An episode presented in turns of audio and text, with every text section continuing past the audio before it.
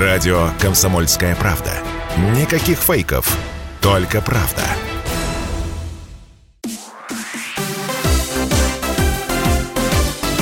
Новости спорта.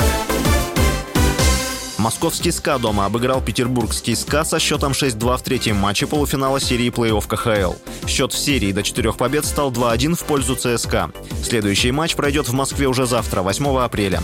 СКА и ЦСКА играют в финале западной конференции четвертый раз подряд. Мадридский Реал на выезде одержал победу над лондонским Челси в первом матче четвертьфинала Лиги чемпионов. Встреча прошла в Лондоне и завершилась со счетом 3-1. В первом тайме дублем отметились нападающий сливочных Карим Бензима, 21 и 24 минуты.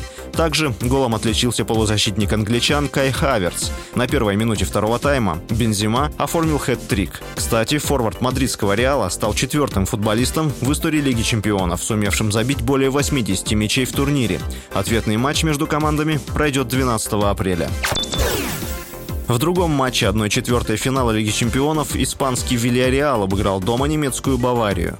Данное поражение стало для мюнхенской команды первым в рамках главного Еврокубка в нынешнем сезоне. Встреча, прошедшая в Вильяреале, завершилась со счетом 1-0 в пользу хозяев. Отметим, что в гостях Бавария не проигрывала с сентября 2017 года.